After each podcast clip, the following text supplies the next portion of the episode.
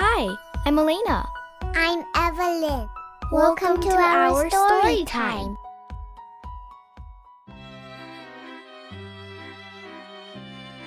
Once upon a time, a beautiful princess was born. Why don't we celebrate our daughter's birth with the whole kingdom? That's a good idea. Let's have a big party.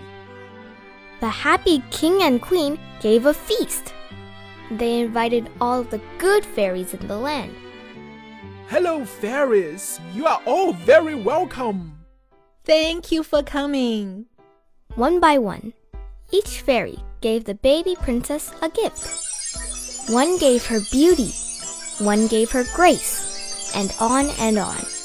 Finally, the last good fairy approached the cradle. I give the princess the gift of.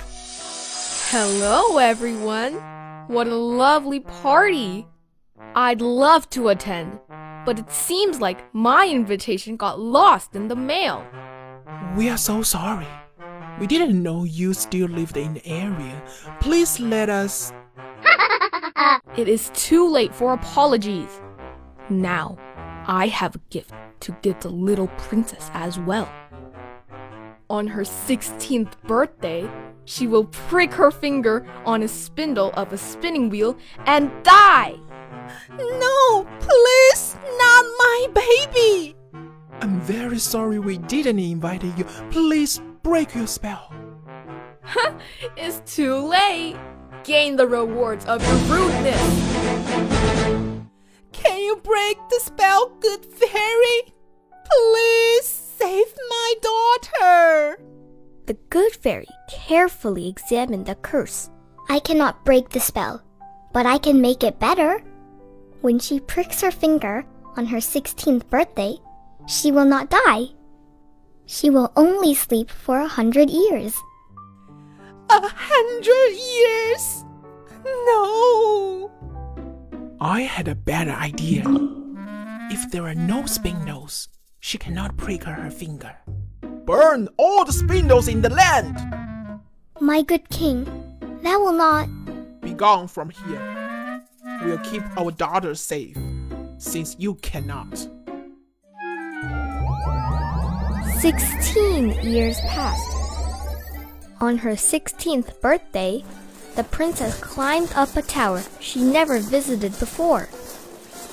I never seen this tower before. I wonder what's inside. Inside, an old lady was spinning on a spinning wheel that had been overlooked by magic. Oh, come on in, princess. Hello, what are you doing? I'm spinning. Please let me try. Of course, young lady. Come closer. But when she reached for the spindle, Ouch! I pricked my finger. the princess fell into a deep sleep as the wicked fairy disappeared with a cackle.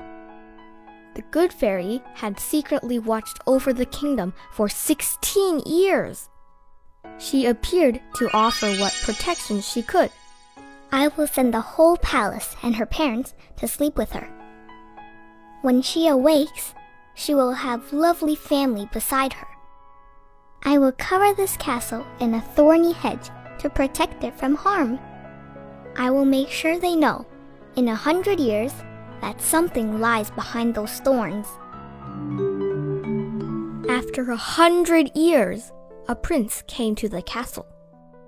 He had heard a story of a cursed princess.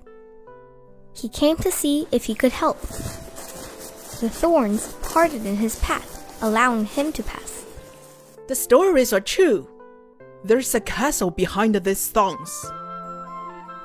That must mean a princess needs help. The prince went into the courtyard, through the hall, and up the tower. All of the people of the castle were asleep. At the top of the tallest tower, he found a sleeping princess. I wonder what will wake her. Oh my, you saved me. Thank you. It's my pleasure, princess. You are so beautiful. Thank you. When the princess woke up, the good fairy spell of the sleep lifted from the rest of the castle. My sweetie, you are awake. You are back. The prince woke me up with the true love kiss. Thank you, Prince. The good fairy spell worked. I'm so sorry I sent her away. I'm glad to have helped your majesty. Because of this, I've met my true love. The prince and the princess were married, and they lived happily ever after. Do you, like, the story? Come back tomorrow.